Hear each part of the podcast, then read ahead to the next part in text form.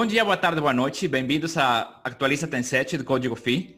É, depois de um ano muito complicado, muito corrido, de ter entrevistado a grandes nomes ou peixes grandes da cirurgia plástica do mundo, não podíamos fechar melhor que com uma entrevista do professor Osvaldo Sandanha.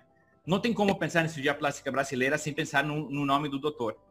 O doutor possui graduação em medicina pela Universidade Federal de Pernambuco, doutorado pela Faculdade, Faculdade de Medicina da Universidade de São Paulo é diretor internacional do Plastic and Reconstructive Surgery, chefe e regente do Serviço de Cirurgia Plástica Osvaldo Saldanha, presidente da Sociedade Brasileira de Cirurgia Plástica de 2016-2017 e referência mundial em cirurgia de contorno corporal, criador da lipoabdominoplastia e pioneiro da lipo HD.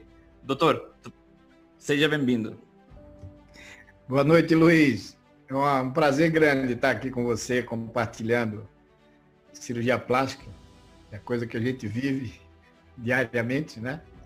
E agradeço a você essa oportunidade. É. A gente que agradece ter, ter a presença do senhor com a gente, doutor. É, ficamos sabendo que foi recentemente publicada a lista dos 100 autores mais citados do mundo e o senhor aparece nessa lista. Como autor latino-americano, qual é essa sensação? Que são muito poucos os, os latino-americanos que publicam, que escrevem, que atingem esse, esse patamar como autor. É, realmente, Luiz, é, foi uma surpresa muito grande, né? Nós tínhamos recebido uma semana antes um prêmio do, da revista do Plastic, né? Do Plastic, é, uh -huh. do PIS, que foi o trabalho mais, mais premiado de 2000 e, 2021. E aí na semana seguinte a gente teve essa outra surpresa, que foi a lista dos 100. Eu tenho dois trabalhos nessa lista de 100. E, e é interessante, Luiz, a, de 12, foi da, do ano de 1950 até agora 2020. São 70 anos de pesquisa. Uhum. E a gente está dentro desses 100 foi e quem publica sabe a dificuldade, ainda mais brasileiro. Então isso é um, eu acho que isso é um prêmio para a cirurgia plástica brasileira. Eu não claro. vejo uma coisa só minha opinião. Primeiro que eu, a gente publica junto com com um time, um grupo grande. Eu nunca publico nada sozinho mas é uma referência para a cirurgia plástica brasileira. Hey, parabéns, doutor. Doutor, vamos entrar um pouquinho em temas assim como o criador da lipoabdominoplastia, contorno corporal. Tem muitas pessoas que não são que não são médicos, mas também cirurgiões plásticos que nos assistem. Para os pacientes cirurgiões que estão nos assistindo agora, poderia explicar brevemente as diferenças entre a abdominoplastia, plástica, eh, abdominoplastia clássica, desculpa, e a lipoabdominoplastia? Eu acho assim, criada há mais de 20 anos, eu acho ainda ridículo, que tem muitos plásticos que não querem experimentar por medo a necrose e tal. Poderia explicar um pouquinho disso?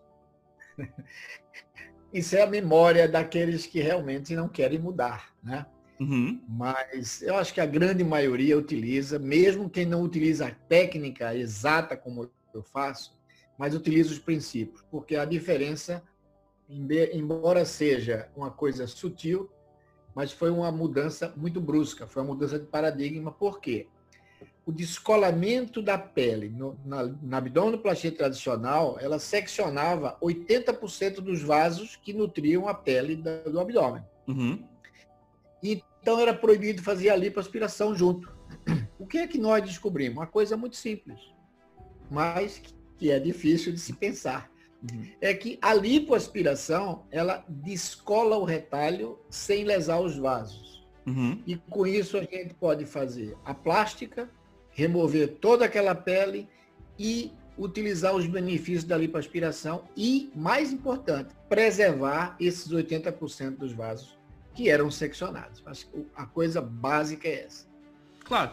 E evitando então, complicações. Tem você tem a técnica mais segura porque você preserva os vasos, uhum. você vai ter uma diminuição de complicação drástica, né? Uhum. Complicações, por exemplo, de necrose, que era 6%, ela baixou para quase zero. Uau! 0,1%. Legal. A seroma, na minha estatística, era 60%, ela caiu para zero. Uhum. Então, é, foi, uma, foi uma mudança assim drástica. Claro que foi difícil de se entender, porque era uma coisa nova, foi uma mudança muito brusca, mas com o passar do tempo, ela foi sendo sedimentada e foi comprovada cientificamente. Particularmente o senhor utiliza barude, algum tipo de sutura no retalho ou não?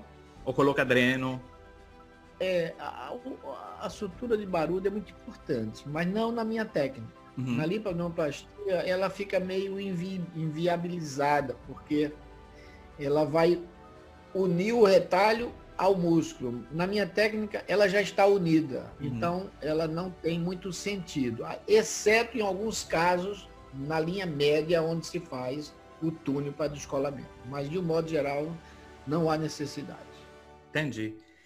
E agora com essa moda, né, e evolução do mundo, que todo é HD, MD, High Definition, etc., a lipoabdominoplastia evoluiu naturalmente a lipoabdominoplastia HD. Quais seriam as pérolas para bom resultado e segurança do paciente? É, esse, esse, movimento do novo conceito da definição abdominal, que ela, ela primeiro entrou como HD. Uhum. E nós, cirurgiões plásticos brasileiros, tínhamos muito medo. A gente recebeu aquilo com muita, muita preocupação, porque a gente não entendia qual que era a mensagem dessa lipo HD. Uhum. Quando nós entendemos, nós introduzimos ela no Brasil, mas mudando o conceito. Porque assim, a, a, a lipo HD, ela faz aqueles gomozinhos, né? Que são os metâmeros do abdômen. Uhum. E a mulher brasileira, ela não quer uma coisa tão marcada, ela quer uma coisa mais natural, ela quer um desenho natural do abdômen. Então a gente adaptou esses conceitos ao Brasil e a gente chama de lipo de definição. Aí nesse conceito você tem a alta definição, que é a IHD, uhum. você tem a média definição e tem a pequena definição. A maioria dos pacientes, com certeza, mais de 95% utiliza a média de definição. Uhum. E a alta definição, que é HD, fica para pacientes masculinos e um público menor de mulher que faz muito exercício, gosta de um corpo muito marcado. É, porque assim, a longo prazo, depois a gente consegue ver assim, aquelas tartarugas ninjas na praia, né? Com aquele... Exatamente. é, se fazia até uma brincadeira de uns homens marcados numa cerca de arame, né? Uhum. Mas, na verdade, a gente lá atrás não entendia o que era essa modernidade, né? A gente imaginava que a gente fabricava uma simulação da musculatura através da gordura. E é exatamente o contrário. Uhum. A gente não faz uma simulação. A gente desbasta a gordura para que a musculatura da pessoa apareça. Isso. Por isso que ela pode ser pequena ou média definição. A ideia não é fabricar nada, é expor a musculatura natural da pessoa. Entendi. E, e os resultados mudaram completamente. Não se uhum. pensar hoje numa lipo tradicional, a gente apaga essa anatomia. Uhum. Essa, essa lipodefinição, a gente realça a anatomia.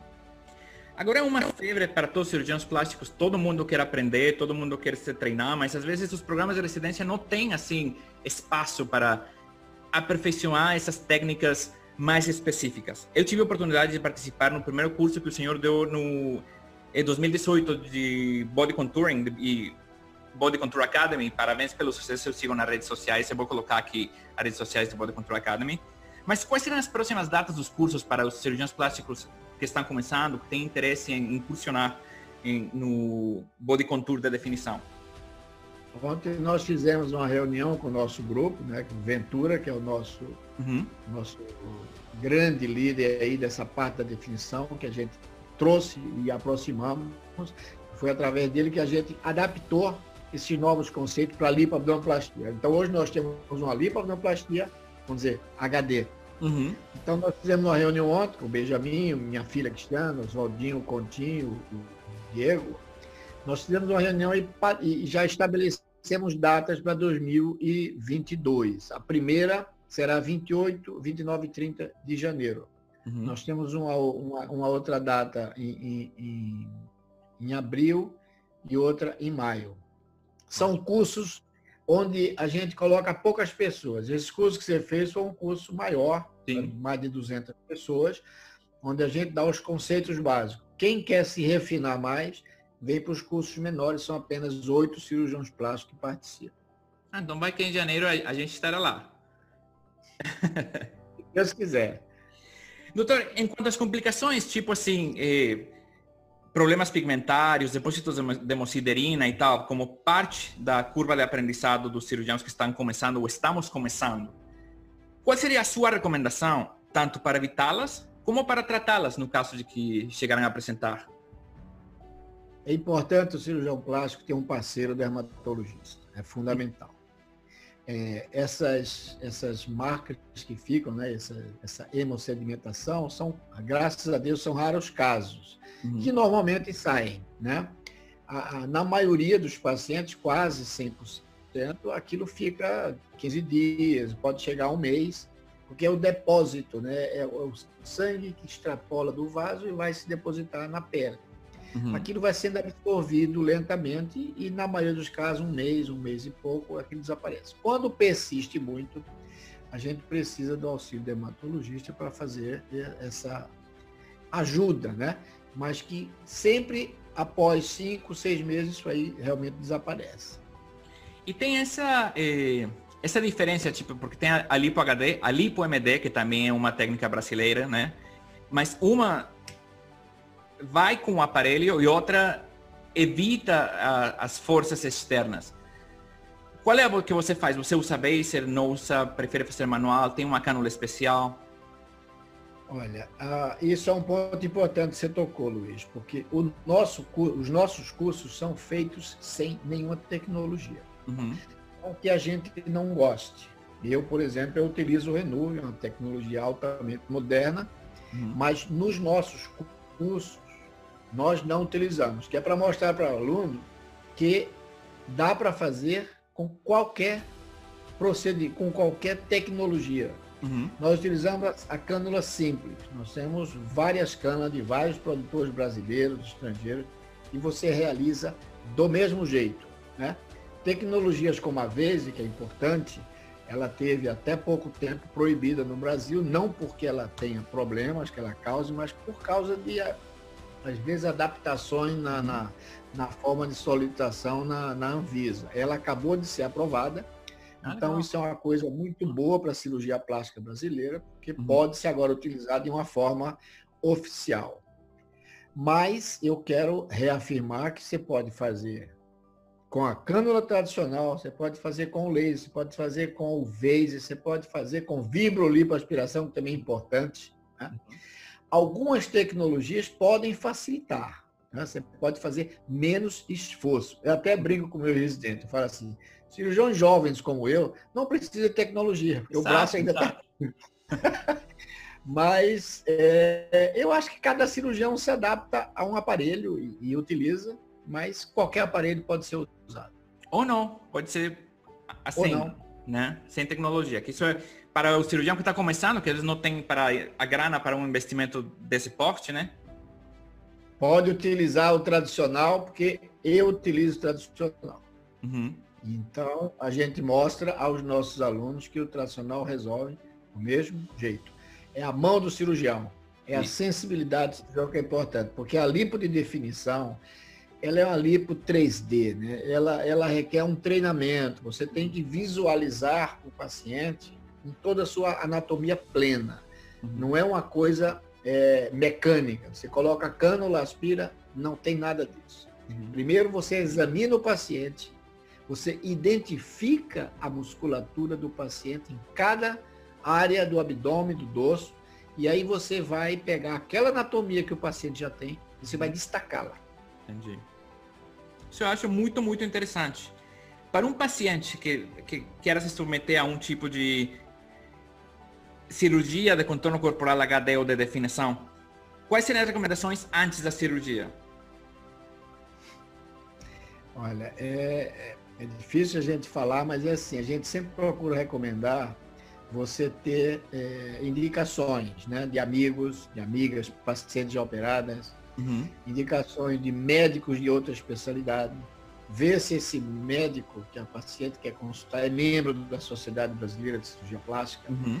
Eu acho que isso é um filtro. Né? É... Hoje, as mídias divulgam bastante. Né? Eu acho muito importante, eu acho que é importante o cirurgião plástico divulgar o seu trabalho, conhecer, mas eu acho que não é só isso. Eu acho que tem que se cercar desses outros itens que eu falei, uhum nada vai evitar 100% a complicação, mas você vai ter um filtro. Você vai claro. ter menos risco e menos, e menos a estatística de ter um problema. Claro, claro. Doutor, eh, no final, eu gosto de quando de encerrar essas entrevistas pedindo para o, o convidado, convidados especiais como você, se você pudesse resumir o segredo do sucesso numa frase, para os plásticos que estamos atrás, que estamos olhando para vocês como um modelo para assim, um gol para para imitar, qual seria?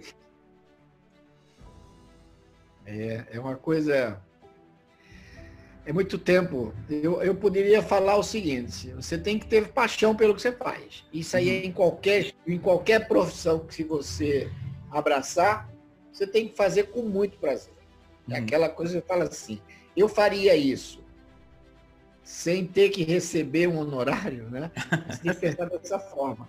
Uhum. Então, é, é, paixão, isso é paixão. E muito trabalho. Muito paixão trabalho. E trabalho. Paixão e trabalho ciência, pesquisa. Ótimo. Esse trabalho, é, a paixão é uma coisa. O trabalho que eu falo muito trabalho é você fazer muito, né? fazer cada vez mais refinado e publicar e pesquisar. Ótimo. Isso tudo dentro do trabalho. É, aí é, fica complicado para quem está no, no, no, top 100, tá legal, né? Assim, os primeiros 100 tá ótimo. Mas publicar é difícil, é difícil. Publicar é difícil, mas eu, eu brinco sempre assim. A coisa mais importante é você ter o bom senso de você avaliar teus resultados. Exato. Procurar corrigir sempre. Doutor, alguma consideração final, algum comentário final para quem nos está assistindo? Eu acho que você tocou nesse ponto dessa, o que, o que o que, o que é que leva ao, ao, não sei se é o sucesso, mas é uma satisfação pessoal. Uhum. Então, é assim, ó, não acreditar em milagres. Uhum. O paciente tem que ter sempre alertados que milagre não existe. Uhum. Cada paciente tem uma limitação, quer seja de pele, quer seja da própria musculatura, né? Então, é, é importante que mesmo que você esteja com um cirurgião qualificado, você tem que saber que o resultado sempre tem uma limitação. Nós somos humanos uhum. e somos limitados naquilo que a gente quer fazer e às vezes não consegue. É importante que o paciente compreenda isso. Não, e os fatores próprios do paciente, cicatrização, etc., né? Que aí já não está na mão do cirurgião. Não está na mão. Então não é um não é uma a, própria escultura, né? Se você não fizer é, no, no material adequado, você pode exagerar e perder aquele material e ter que fazer outro. É. Mas no escultor, ele pode pegar uma pedra e fazer outro. No ser uhum. humano, não. Então a gente tem que saber nossos limites. Uhum. Importante que o cirurgião fale isso para o paciente e que o paciente absorva isso. Eu acho que isso é uma, é uma coisa importante para talvez a gente passar finalizando essa nossa conversa. Doutor, muito, muito obrigado mesmo, assim, a nome de todos os cirurgiões na América Latina, né? Que... E bom dia, boa tarde, boa noite e até a próxima.